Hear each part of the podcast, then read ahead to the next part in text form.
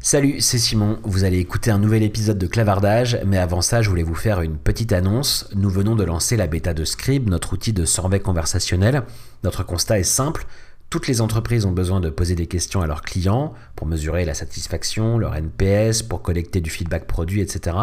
Mais les outils existants interrompent vos clients, détériorent l'expérience utilisateur et au final ne génèrent que 12% de réponses en moyenne. C'est pas assez pour réellement comprendre vos clients et prendre les bonnes décisions. Alors on sort Scribe, une solution en SaaS de survey conversationnel qui vous permet de poser toutes les questions importantes pour vous directement dans le parcours de vos clients et d'avoir en moyenne un taux de réponse supérieur à 70%. Alors rendez-vous tout de suite sur scribe.app pour vous inscrire à la bêta et je vous laisse en compagnie de cet épisode de clavardage. Bonne écoute. Bienvenue dans Clavardage, le premier podcast dédié au marketing conversationnel. Présenté par Simon Rebic. Bonjour à tous et bienvenue dans le 23e numéro de Clavardage, le premier podcast dédié au marketing conversationnel présenté par Scribe.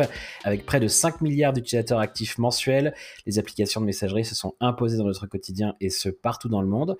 Pourtant, s'il est naturel pour les marques d'avoir un site web ou une page Facebook, peu utilisent encore réellement la conversation dans leur stratégie d'acquisition ou de rétention de leurs clients. Je suis Simon Robic, je travaille depuis bientôt 10 ans sur le sujet de la conversation en ligne et dans chaque numéro de Clavardage, j'interroge un expert du domaine. Partage des retours d'expérience de marques qui se sont lancées et je rencontre les acteurs clés du marché en France et en Europe. Et aujourd'hui, j'ai le grand plaisir d'accueillir Guillaume Laporte. Salut Guillaume. Salut Simon. Alors Guillaume, tu es le CEO de Mindset, que certains connaissent peut-être encore sous le nom de Destigo. Euh, est-ce que tu peux commencer du coup par nous présenter ce qu'est Mindset? Oui, bien sûr. Avec plaisir. Bah, écoute, euh, premièrement, euh, merci Simon de m'inviter sur euh, Clavardage. Très heureux de, parler un peu de, ce qu'on fait chez Mindset. Alors ouais, donc Mindset, on est une société d'intelligence artificielle conversationnelle spécialisée dans l'automatisation de la relation client pour les entreprises. Donc très concrètement, on, a une technologie de, de bot, chatbot, mmh. voicebot, qu'on propose aux entreprises pour les aider à automatiser des interactions avec leurs clients donc ça peut être euh, des automatisations plus liées au service client ou à la relation client au sens large, mais ça peut aussi être sur des cas d'usage de marketing, d'engagement ou de rétention. Et, euh, donc on est assez connu puisque pendant les trois premières années euh, de la vie de, notre startup, on s'est très focus sur le domaine du travel, tourisme et transport.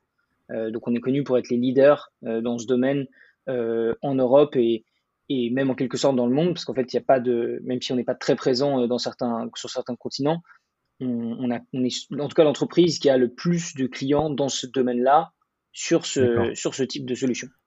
voilà un peu. Et puis, euh, du coup, pendant les deux, deux premières années, on était connu sous le nom de Destigo. On a changé de nom euh, l'année passée. Euh, donc tu parles de ces deux premières années où vous appeliez euh, Destigo. C'était donc 2000, euh, entre 2016 et 2018, parce que vous avez créé l'entreprise en 2016. Est-ce que tu peux nous expliquer pourquoi vous avez décidé de vous lancer dans les chatbots à ce moment-là? Parce que on sait qu'il y a, il y a eu pas mal d'acteurs qui se sont lancés. Ça a été quoi le, le déclenchement pour vous? Quelle opportunité vous avez un peu repéré Qu'est-ce qui a fait que vous vous êtes lancé à ce moment-là? Ouais, alors nous, c'est un peu particulier euh, parce qu'en fait, on avait déjà commencé à bosser ensemble euh, avec, euh, avec mes deux associés, Ilias et Pierre, pendant, nos, pendant nos masters en école. Et on, avait commencé à bosser sur un projet en lien avec le travel, donc un, site de réservation avec de l'IA, etc. Et en fait, on, avait vu que ça marchait pas très bien, le B2C, c'était pas trop pour nous. Donc, on, cherchait à pivoter. Et, euh, et c'est à ce moment-là qu'on a entendu la, qu'on a vu la keynote de Mark Zuckerberg euh, durant la F8 euh, conference de Facebook où il présente un nouvel feature. Et là, Facebook annonce qu'ils séparent leur application avec Facebook et Messenger et le lancement des bots et du conversationnel.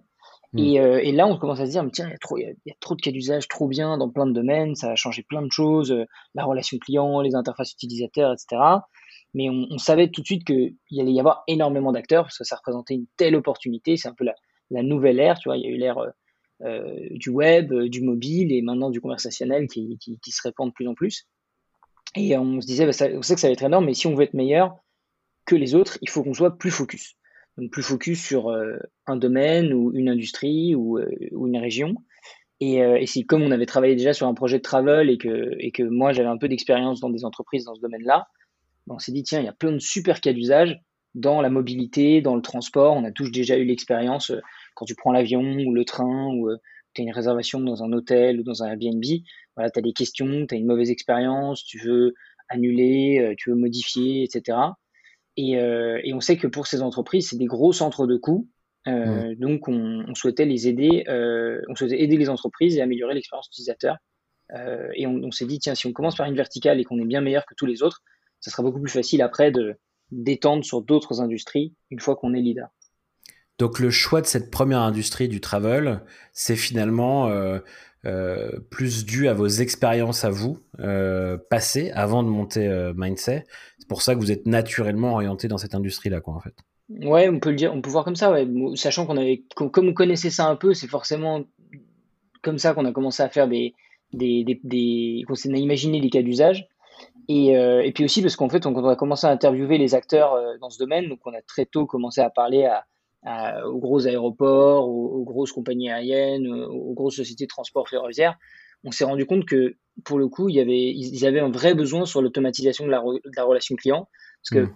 quand un utilisateur il a un problème dans ce domaine-là, il y a une grosse contrainte de temps. Toi, tu veux annuler euh, ton vol, ce qui est beaucoup arrivé là ces six derniers mois avec le Covid. Mmh. Euh, en général, euh, tu as besoin de l'annuler euh, là, dans les, dans les prochaines heures, pas dans trois jours ou dans deux semaines. Tu vois, En principe, ton vol, il a une date butoir. Donc, pour ces entreprises, elles ne peuvent pas se permettre de répondre à leurs utilisateurs deux, trois jours après. Ce qui n'est pas toujours le cas dans le domaine bancaire ou dans le domaine des assurances, ou potentiellement, si tu réponds un tout petit peu plus tard aux utilisateurs, selon, les, selon les circonstances, etc., ça peut être acceptable. Donc, on s'est dit, tiens, il y a une forte pression sur cette industrie, tant en termes d'expérience client qu'en termes de coût. Et en plus, on la connaît bien, donc euh, on a démarré comme ça. C'est quoi du coup le use case un peu typique d'un client chez vous? Vraiment, euh, est-ce que, pourquoi est-ce qu'on vient travailler avec vous finalement? Alors, euh, nous, le, les use cases un peu typiques, c'est quand on travaille sur l'automatisation en général du support de niveau 1, donc les, les questions basiques que les utilisateurs y posent, parce que c'est du volume de contact dans les équipes de service client et de relations clients et de réseaux sociaux qui peuvent être évités.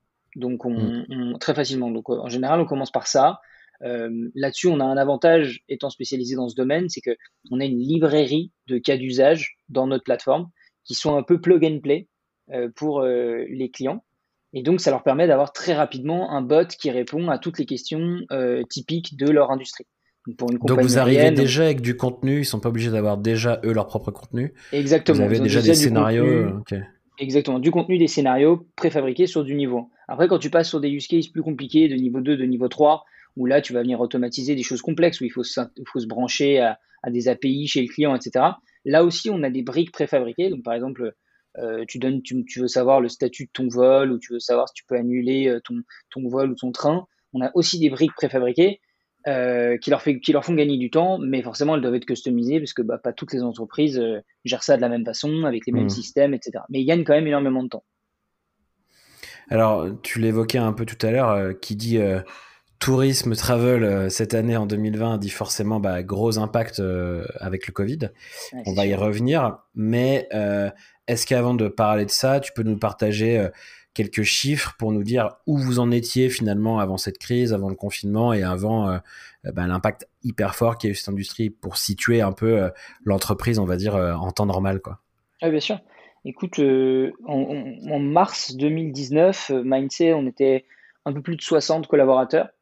On avait une vingtaine de clients dans 5-6 pays, pays limitrophes à la France et, et, et un peu aux États-Unis. Mhm. Euh, et, on gérait à peu près 200, 300 000 sessions utilisateurs par mois euh, pour le compte de nos clients. Ça dépend. Alors ça, veut euh, dire quoi ça, une session utilisateur du coup? C'est un utilisateur qui démarre une conversation de chat avec la RATP ou SNCF ou Iberia ou, ou d'autres. Ok. et, ouais. et du coup, le, le, Covid, forcément, ça nous a énormément impacté. que pour reprendre un peu les chiffres, euh, aujourd'hui on est, on est 40 collaborateurs. On a dû euh, diminuer la taille de l'équipe, mhm. euh, forcément pour, pour gérer un peu mieux nos coûts. Donc c'était une période assez difficile pour, pour pas mal de, monde dans, dans, l'entreprise. on a une trentaine de clients maintenant, donc ça nous a accéléré sur le développement commercial, parce qu'en fait, il y a plus d'entreprises qui, qui, souhaitaient mettre en place de l'automatisation après avoir vécu un peu le, le, gros pic du Covid. Et, et on a aussi énormément augmenté le volume de conversation. pendant, hmm. pendant le, gros pic de fin mars et de, avril, on a triplé le volume de conversation qu'on gérait par jour. Et sur certains clients, on a même vu des, des, fois 7, fois 8 euh, sur le volume de conversation que, que géraient nos bots. Donc, euh, donc on, on, les a bien aidés pendant cette période. Alors ça m'intéresse de savoir concrètement comment ça s'est passé, y compris euh, si on revient euh, vraiment, parce que comme, comme, comme tu travailles euh, dans le conversationnel, mais vraiment dans cette industrie qui a été particulièrement touchée, moi ça m'intéresse de savoir quelle a été ta première réaction à toi en tant que, que CEO de Mindset au moment où, où le confinement arrive, au moment où on nous demande de rester chez nous, on peut plus bouger, on peut plus prendre l'avion, voyager, etc. C'est quoi ta réaction à ce moment-là? J'imagine que du coup, partagé entre euh, bah, la gestion de ton équipe, euh, le fait de pouvoir euh, revoir un peu l'organisation, continuer à travailler, mais aussi tu dois avoir des préoccupations business et une, inquiétude qu'on peut comprendre aussi assez forte à ce moment-là sur ce sujet. Comment tu réagis toi à ce moment-là concrètement? Bah, écoute, c'est pas forcément facile à, expliquer, à décrire, mais déjà, un peu comme tout le monde, tu fais de ton mieux. Euh, donc tu peux pas inventer des, des, des, miracles sur la situation. Je pense que il faut pas dramatiser non plus. On reste une société de software et on a on a quand même la grande majorité de nos clients qui sont qui continuent avec nous et qui, qui ont passé qui ont beaucoup compté sur nous d'ailleurs pour passer cette période. Donc euh, donc on n'est on n'est pas autant à plaindre que d'autres sociétés qui ont qui ont vu leur business complètement disparaître. Hein. Il mmh. faut, faut, faut, le dire quand même. Euh, j'ai pas mal de d'amis et de connaissances qui, ont, qui travaillent dans des boîtes ou qui, ou qui sont à la direction de différentes boîtes euh, où ils sont passés de, de chiffre d'affaires négatif pendant le mois de mars, avril, donc ce qui n'est pas notre mmh. cas non plus. Euh, mais écoute, ce qu'on fait, c'est que déjà, tu te concentres pour aider les clients qui, qui en ont le plus besoin. Donc, euh, donc ceux qui justement ont des problèmes, bah, c'est là où le moment tu, tu viens faire un peu le, stress, le stress test ultime de leur chatbot, c'est que tu, tu, tu viens les aider à informer les clients euh, sur les annulations, les modifications, euh, les nouvelles politiques en lien avec le Covid, parce que forcément, tu vois, tu as, toute mmh. l'Europe qui se, qui se métamorphose en quelques semaines. Quoi. Donc, euh, tu, tu, tu, dois aider un maximum tes clients. Donc, ça veut dire que vous, le, le, le premier réflexe, j'ai envie de dire, au moment où, où tout ça est annoncé, c'est que vous vous dites, bah, ok, on doit être là pour nos clients, on doit adapter le contenu des conversations parce que c'est comme ça qu'on va pouvoir les aider et ils vont avoir besoin de ça. Finalement votre. Exactement. Ouais. Ok on a été hyper proactif là-dessus, on a direct euh, créé des contenus euh, pour nos clients et on, les a, on leur a proposé de l'implémenter dans leur bot, euh, même pour eux, tu vois, parce que eux aussi ils sont hyper occupés, donc ils n'ont pas mmh. forcément le temps de gérer tous les différents canaux de la bonne façon. Donc ouais, en termes de customer success, c'est le genre de choses que tu fais. Après, il y a aussi des mauvaises nouvelles. Hein. Tu as des clients qui utilisent pas bien le conversationnel, qui l'utilisaient pour des use cases peut-être un peu un peu nice to have, hein, comme, comme on peut dire, donc euh, des, des, des, cas d'usage de, de, de, de, loyalty, de rétention, etc., qui du coup deviennent plus du tout pertinents quand euh, tu as des problèmes de service client. Et mmh. du coup, bah, eux, en, général, euh, ils débranchent le bot ou alors, ou alors ils demandent de, de, de reporter voilà, leur contrat à plus tard, post-crise, parce qu'ils cherchent à économiser un maximum de coûts. Donc euh, c'était un peu la, première fois qu'on avait expérimenté ce genre de discussion avec les clients, parce qu'avant on était dans une, un peu dans une bulle où, tout le monde pouvait explorer plein de nouvelles technologies, etc. Et là, tout d'un coup, voilà, chaque projet dans toutes les entreprises doit avoir un ROI et une forte valeur ajoutée euh, très précise. Donc tu sens que même s'il y a besoin à ce moment-là de la part des clients de tes clients euh, d'être assurés, d'avoir accès au contenu, de pouvoir du coup avoir euh, des réponses à leurs questions. Et donc même si le chatbot euh, a un vrai rôle à jouer à ce moment-là, le chatbot et l'IA, tu sens quand même de la part de tes clients une une volonté de pouvoir mesurer concrètement si c'est vraiment utile, si ça, si le ROI est positif, euh, pour euh, parce qu'ils doivent en fait faire des choix et, et, et, couper éventuellement des trucs pour faire des économies. Quoi, tu sens quand même qu'il y a un shift dans l'état d'esprit de tes clients à ce moment-là, quoi. Bah, c'est pas que je le sens, c'est qu'ils le disent. Euh, mm. Tu vois, les, les, les entreprises, avant ils avaient du budget pour pour faire, je sais pas, 50 projets. Euh, sur plein de thématiques différentes, hein, les bots, euh, euh, l'IA au sens large, l'IoT, etc. Et, et d'un coup, ils ont du budget pour faire cinq projets. Donc, mmh. donc si tu veux que le, le, le, bot continue à vivre dans leur écosystème, il faut très très très vite revenir à la réalité et commencer à regarder le ROI concret que ça apporte sur leur service client, sur leur efficacité, sur la sur l'expérience de leurs utilisateurs, etc., etc. Donc c'était vraiment le, stress test ultime des chatbots. Ceux qui n'étaient pas bien construits et qui n'étaient pas bien utilisés, ils n'ont pas tenu longtemps et ceux qui marchaient bien, ils, sont, ils ont été plus indispensables que jamais. Ok. Est-ce que du coup, ça vous a demandé de changer des choses euh, euh, dans votre offre, euh, dans la façon dont vous avez accompagné vos clients? Est-ce que vous avez fait évoluer votre produit aussi dans cette période pour répondre à les nouveaux besoins? Ça a été quoi un peu l'impact en termes de services et de produits chez Mindset pendant cette période? Un peu de tout ça en fait. je, pourrais, je pourrais en parler pendant, pendant hyper longtemps de, toutes les initiatives qu'on a prises, mais, mais déjà le premier truc c'est qu'on a adapté un petit peu notre, notre business model. Euh, pour mmh. facturer plus au succès, donc plus des conversations réussies que, que du volume de conversation total.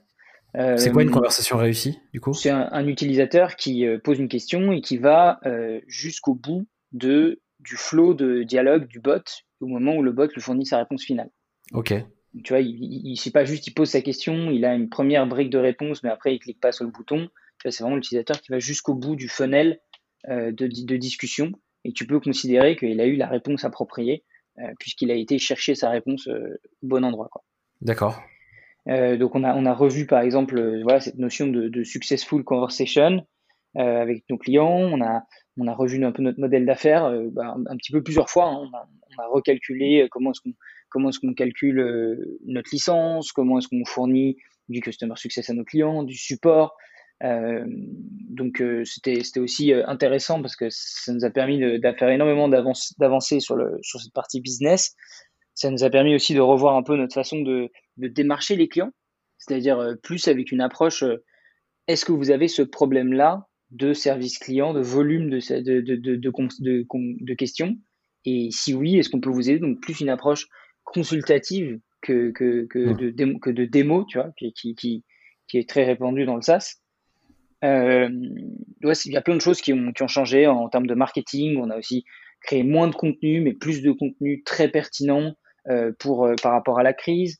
En termes de produits, on a développé beaucoup de features pour pouvoir très facilement lancer des nouveaux cas d'usage. Parce que ce qu'on s'est rendu compte, c'est que les clients, bah, quand ils avaient un événement comme ça qui arrivait, les, les, les, régulations en lien avec le Covid, elles changent toutes les semaines.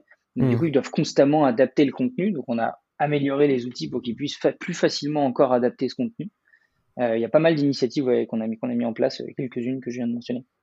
Et est-ce que tu as senti du coup aussi pendant cette période, alors euh, évidemment il y a eu le, le, le, début de la crise et, et, et, les préoccupations des gens à ce moment-là, mais au-delà de ça, est-ce que tu as senti un changement aussi dans les conversations. Est-ce que, euh, du coup, tes, clients ont changé d'approche par rapport au contenu qu'ils voulaient mettre dans les chatbots? Et est-ce que vous avez pu aussi observer, vous de votre côté, des, changements dans la façon dont les internautes aussi euh, euh, venaient s'adresser aux bots et, dans le, les requêtes qu'ils pouvaient faire? Est-ce que, vous avez perçu du coup un impact aussi dans le contenu même finalement des conversations? Ouais, bah comme, comme plein de sujets, en fait, euh, la vidéoconférence, euh, euh, l'adoption des, des, de certaines applications, etc., ça a accéléré énormément la, la transformation digitale un peu de la société, quoi, donc des entreprises et des internautes. ce qui est marrant, c'est je pense que les utilisateurs en, en 2018-2019 parler avec un bot, c'était plutôt quelque chose qu'ils cherchaient à éviter. Ils préféraient parler avec un humain. Parce que c'est vrai qu'avec un humain, au moins, tu es sûr qu'il va te comprendre, alors qu'avec un bot, euh, ça dépend comment, comment, comment ça se passe. Euh, alors que là, pendant la crise, ce qui était assez marrant, c'est que je pense que les gens étaient plutôt contents qu'il y ait un bot, parce que tu es sûr de ne pas attendre, tu es hmm. sûr que tu vas pouvoir avoir une réponse, euh, une réponse qui représente vraiment ce que l'entreprise peut faire pour toi à ce moment-là. Donc, donc on a vu un, un changement, et c'est probablement ce qui explique les, les hausses de volume qu'on a eues et qui continuent à durer sur, sur certains clients c'est pas retombé depuis que la situation s'est un peu améliorée là, du coup. Si, si, bah, si, bien sûr, sur, euh, notamment parce que l'industrie du transport et du travel et de l'hôtellerie va encore euh, et pas du tout encore euh, au, retourner au niveau qui, qui, qui avait en, avant le Covid. Mais donc oui, il y a moins de volume sur, sur certains, mais on voit que ça a quand même augmenté par rapport à avant sur certaines typologies de clients, sur certaines typologies de questions. Ouais, ok, d'accord. Est-ce que ça t'a permis aussi de euh, d'en savoir un peu plus au-delà du contenu du conversation sur euh, un peu les, les usages, les envies et la pertinence aussi de, de, certains services que vous proposez euh, aux internautes? Je sais quand on a préparé un peu cette discussion, tu me disais que tu t'es rendu compte que bah voilà, dans certains cas, il y a des canaux sur lesquels des boîtes avaient un peu misé, qui en fait n'étaient pas du tout pertinents, tu vois, en fonction de l'urgence de la situation, etc. Ça vous a permis aussi, du coup, toute cette, cette situation, un peu cette crise là, de, de, de mieux comprendre finalement les attentes, les envies des internautes? Ouais, bah, écoute, au niveau des, canaux, effectivement, on a vu aussi un truc intéressant. C'est euh, beaucoup de gens parlent des chatbots sur euh, Facebook Messenger, sur euh, WhatsApp, sur Alexa, Google Assistant, etc. Mm. Alors que la réalité, c'est que quand il, y a quand il se passe un truc, quand les gens ils ont des vraies questions urgentes, en général, ils vont sur le site, sur Internet, ils vont sur le site web de mm. l'entreprise dans laquelle ils ont besoin d'informations. Donc, donc c'était assez intéressant de voir que tous ces canaux, ils sont toujours des canaux très intéressants et qui vont continuer à croître durant les prochaines années. Mais c'est pas le réflexe aujourd'hui des, des, des, internautes. Les gens, ils vont sur le site web. Euh, déjà, ils vont sur Google. Et si Google trouve pas leur réponse, ils, en général, ils atterrissent sur le site web de l'entreprise euh, avec laquelle ils veulent, ils veulent discuter. Hmm. Et si en arrivant sur le site web, ils n'ont pas déjà l'information, ils vont en général chercher à contacter, donc ils vont chercher le numéro de téléphone ou le formulaire de contact. Donc euh, c'est là où un, bot peut être justement le, le premier, euh, le first receiver, on peut dire, de, de, l'entreprise pour recevoir les interactions, les, questions des, de leurs clients et ensuite euh, soit y répondre, soit les dispatcher dans les bons départements, soit créer des tickets dans les bons outils pour que être traité par la suite par un humain. Hmm. Est-ce que c'est quelque chose que vous avez découvert ça ou en tout cas est-ce que ça c'était plus fort que ce que tu imaginais ce, finalement ce poids du site web encore euh, pour la marque et pour la relation entre le consommateur et la marque? Parce que euh, toi et moi on s'est connus plutôt autour de, projets autour de Messenger et, euh, et, de l'activité que, que, vous avez là-dessus. Est-ce que du coup tu as été peut-être pas surpris mais est-ce que tu as, découvert un peu le encore le, le poids et l'importance du site web d'un point de vue conversationnel et, et relation client, en fait, grâce à ça Alors, c'est pas tant nous qui sommes, qui sommes rendu compte, parce qu'on le savait déjà. Euh, nous, on, voyait, on savait déjà que 90% de notre 80, entre 80, entre 80 et 90% de notre volume euh, venait la plupart du temps à travers des, des, bulles, des web chats, des widgets qui sont sur les sites web de, de nos clients. D'accord. Ça, on le savait déjà. Euh, par contre, c'est plus les, les, clients qui se sont rendus compte que en fait, investir sur ces canaux euh, plus que là où les clients sont déjà, c'est peut-être pas la meilleure stratégie. Hmm. Et du coup, les entreprises se sont dit, tiens, c'est peut-être mieux de, de, de, se mettre là où, les, là, où les, là, où nos, là où nos clients sont, plutôt que d'essayer de les forcer à venir sur d'autres canaux. Euh, même s'ils sont aussi sur les autres canaux, mais c'est pas utilisé de cette façon-là encore aujourd'hui euh, pour tout le monde. Ok. Euh, vous en êtes où alors aujourd'hui? Est-ce que tu, tu, donnais un peu quelques chiffres? Là maintenant Vous avez, tu dis que vous êtes un petit peu moins dans l'équipe, euh, mais vous avez un peu plus de clients malgré tout et des volumes qui sont plus importants qu'avant la crise.